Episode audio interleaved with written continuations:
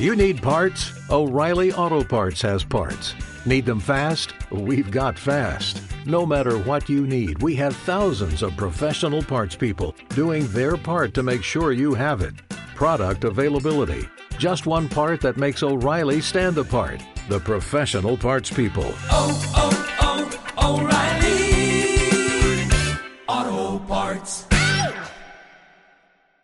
Ser cofrade en el siglo XXI es un gran reto, pero también produce un profundo gozo. Hoy descubriremos el perfil del cofrade, trazado por don Manuel Sánchez Monje, obispo de Santander. Sed bienvenidos a este primer encuentro del curso cofrade. Ser cofrade, nos dice don Manuel, es algo muy digno, que debe abarcar nuestra vida entera. Es triste que en algunas ocasiones muchos llevan el nombre de cofrade y luego se olvidan de vivir de forma coherente con lo que significa tal nombre. Ante todo, el cofrade es un discípulo de Cristo. Es un cristiano y por tanto un discípulo. Por la fe reconoce a Jesucristo como Dios y hombre verdadero que ha venido al mundo para salvarnos y cuya vida y palabra dan sentido a la vida. Ser discípulo de Jesús es estar aprendiendo constantemente del Maestro. Leer con frecuencia el Evangelio, más aún, empeñarse en una formación permanente, no necesariamente académica y complicada, pero sí asidua. Quien no se toma en serio profundizar en el conocimiento y seguimiento de Jesucristo, acaba por no entender lo que distingue al cristianismo de otras religiones y creer que lo importante es no hacer mal a nadie. El catecismo de la Iglesia Católica, en su versión de Yucat, puede ser un buen instrumento para esta formación. El cofrade es un discípulo de Cristo consciente y responsable. Nuestro testimonio personal de cristianos constituye un motivo fundamental para hacer creíble que ese Cristo que procesionamos sigue vivo.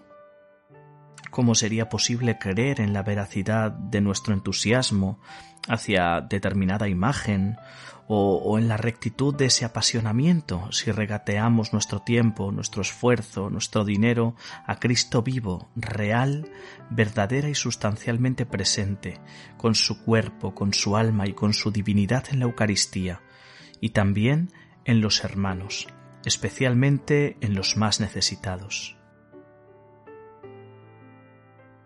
Un cofrade también es peregrino del amor. Dios, que es amor, ha creado todo por amor. Por eso, el hombre que ama vive y está llamado a vivir en la medida de lo posible en la comunidad de amor del Dios Trino, en la Iglesia. El amor crea relación, comunicación. Ser cristiano es tomar conciencia de que Dios nos ama y lanzarnos desde el amor de Dios a querer a los hermanos. Viviendo en el amor cristiano, construimos la comunidad. Por lo tanto, el cofrade también es un hombre de iglesia. Ser cristiano y sentirse iglesia son dos dimensiones que se implican mutuamente. No pretender vivir la fe cristiana al margen de la Iglesia, sino insertados activamente en la parroquia, en la diócesis. El cofrade entiende la Iglesia como su espacio natural para vivir la fe. La santidad de la Iglesia no es ocasional ni fluctuante, sino plena y esencial. Esa es nuestra fe y ese es nuestro gozo porque sabemos que la santidad de la Iglesia repercute en beneficio de los miembros que acogen la gracia de Cristo. Por la santidad de la Iglesia podemos ser santos y por la santidad de sus miembros podemos encontrar apoyo en nuestro camino de santidad. El cofrade ama y defiende a la Iglesia, deterioran la imagen de la Iglesia los enfrentamientos entre la jerarquía de la Iglesia y alguna asociación erigida canónicamente. La Iglesia tiene unos objetivos, unos horizontes y unos instrumentos de acción que no coinciden con la sociedad civil con la que algunos la pretenden confundir. El cofrade entiende y asume la institución eclesial. La Iglesia es una en la misión y diversa en los ministerios. El cofrade está más preocupado por la calidad que por el número. Importa mucho la selección a la hora de admitir y plantear exigencias a quienes pretenden ser miembros de las cofradías. No hay por qué excluir a nadie que reúna las disposiciones mínimas exigibles, pero no importa demasiado el número. Debe preocuparnos la calidad. Hay que tener todo el respeto y la paciencia necesaria con los ritmos personales de cada uno y comprensión hacia las debilidades y fragilidades de todos, pero esto no debe en modo alguno justificar la pereza no dar pasos hacia una fe más viva y operante y contentarse con el hecho de contar muchos apuntados, pero poco identificados con lo que es una hermandad o cofradía, tal y como la Iglesia pide. Por último, un cofrade no rehuye los cargos directivos, pero tampoco los busca. Es muy importante la elección de los cargos directivos de las hermandades y cofradías estos reciben una misión encomendada por la Iglesia y han de actuar en su nombre y siguiendo sus orientaciones.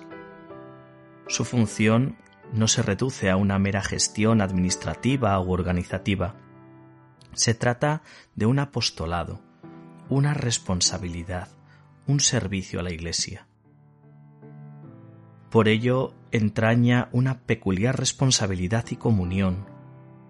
En la Iglesia las responsabilidades no se improvisan, requieren condiciones de idoneidad personal y apostólica, vida eclesial probada, formación, espiritualidad, compromiso. Es necesario crear nuevas formas de acompañamiento y comunión en favor del mejor cumplimiento de las responsabilidades. El estilo de participación y colaboración en la Iglesia no se inspira en la organización de la vida política o pública, sino en la comunión y corresponsabilidad obradas por el Espíritu Santo en el cuerpo eclesial de Cristo. Por ello los dirigentes de una hermandad, entre los que se encuentran también el conciliario, han de cultivar la vivencia de los misterios de Cristo que dan contenido a sus fines, están puestos al frente de las cofradías y hermandades para servirlas, impulsándolas y animándolas. A los dirigentes les corresponde asimismo el actualizar de acuerdo con la renovación de la Iglesia los métodos y actividades relacionadas con sus fines. Han de fomentar entre sus hermanos y hermanas cofrades el sentido de pertenencia y la integración en la vida diocesana y parroquial habrán de cuidar la mejor participación de todos los cofrades en los actos propios que configuran la vida de la hermandad y favorecer una creciente corresponsabilidad en el desempeño de la índole secular común a todos los cristianos. Esto no se trata de hacer un juicio de las personas, simplemente es una recogida del sentir de la Iglesia y el propio sentir de los cofrades. Don Manuel deja aquí constancia y testimonio de sincero agradecimiento a los hermanos y hermanas de las juntas de gobierno que cumplen este servicio con ilusión y entrega, como sentido cristiano y eclesial, con verdadera fidelidad y generosidad, porque la tarea no es fácil y cada vez con más frecuencia de la que pueda parecer es fuente de sufrimientos. Hasta aquí las palabras de don Manuel, que traza con mucho cariño y, con mucha sencillez el perfil de lo que es un cofrade para la Iglesia. Primero, deja claro que es un motivo de alegría ¿no? que formar parte de una hermandad, de una cofradía, es motivo de gozo y que esa emoción que, que sentimos los cofrades al procesionar, al mostrar nuestras imágenes al pueblo, pues es una emoción legítima, ¿no? Que de alguna manera nos trae a la memoria también el entusiasmo y la fidelidad de las personas mayores que estuvieron antes que nosotros. Todo esto legitima de por sí la belleza de ser cofrade, pero es verdad que si el cofrade no tiene un perfil de pertenencia a la iglesia, pues eh, toda esa emoción y, y, esa alegría puede quedarse un poco vacía, ¿no? Y entonces nos recuerda esto, ¿no? Que fundamentalmente debemos ser discípulos de Cristo. No se nos puede olvidar que antes de ser cofrades somos cristianos, somos bautizados y estamos llamados, por lo tanto, a dar testimonio de Jesús. Y para esto nos tenemos que formar. Este curso cofrade ya es un primer paso, ¿no? Ya es un, acercamiento a la formación, fundamentalmente hoy a recordarnos por qué estamos aquí, pero también nos invita pues a, tomarnos en serio la formación y tomarnos también en serio el, el estar buscando continuamente la comunión con Cristo, la comunión con Cristo en la Iglesia, en los sacramentos y en los hermanos pobres. Nos habla del ser cofrade también como una responsabilidad. Al manifestar públicamente nuestra fe, es verdad que, estamos en el punto de mira de, del pueblo. Por lo tanto, tenemos que ser testigos en toda nuestra vida, no solo en las estaciones de penitencia o en los cultos de la cofradía, sino en todo momento ser peregrinos del amor, ¿no? Ese buscar la comunión. Es muy importante en una cofradía, en una hermandad, darnos cuenta de que somos un grupo que vive la comunión. Y es una palabra muy cristiana, es una palabra que no habla solo de la fraternidad, porque los demás son hermanos, no, es que comulgamos el mismo cuerpo, formamos parte del mismo cuerpo, Cristo es la cabeza. Entonces, esa unión nuestra no es un simple colegueo o no es un asociacionismo cualquiera, sino que es comunión, es la unión común en el cuerpo de Cristo. Por lo tanto, un cofrade siempre tiene que ser una persona de iglesia. Y, y, su, y su participación en la iglesia no puede limitarse única y exclusivamente a la cofradía, sino que como, como persona de iglesia tiene que estar abierto a las demás realidades diocesanas, tiene que pertenecer a una parroquia, tiene que de alguna manera pues involucrarse en la vida de la iglesia desde su ser cofrade, pero sobre todo desde su ser cristiano. Porque la Iglesia es santa y precisamente la santidad de la Iglesia es la que nos ayuda a ser santos, ¿no? Y también nuestra santidad pues ayuda a, otros a, querer repetir esos mismos patrones, ¿no? Y, hay muchas veces que, nos dice don Manuel, ¿no? Que se duele de, darse cuenta de que hay enfrentamientos entre las cofradías, que hay enfrentamientos incluso dentro de la misma cofradía entre hermanos nos recuerda también la importancia de la calidad por encima del número.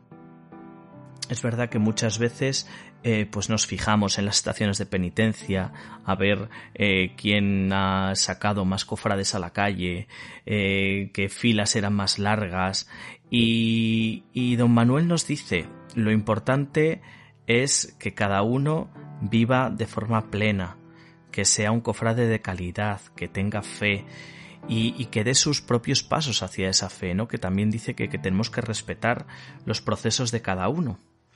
Y por último habla de los cargos directivos. Qué importante es que los cargos directivos se den cuenta de que están haciendo un servicio a la cofradía, que no es una cuestión de poder, sino de servicio, ¿no? Es eh, eso que nos decía Jesucristo, que nos decía, no he venido a ser servido, sino a servir y a dar la vida. Esa es la llamada fundamental de, los cargos directivos.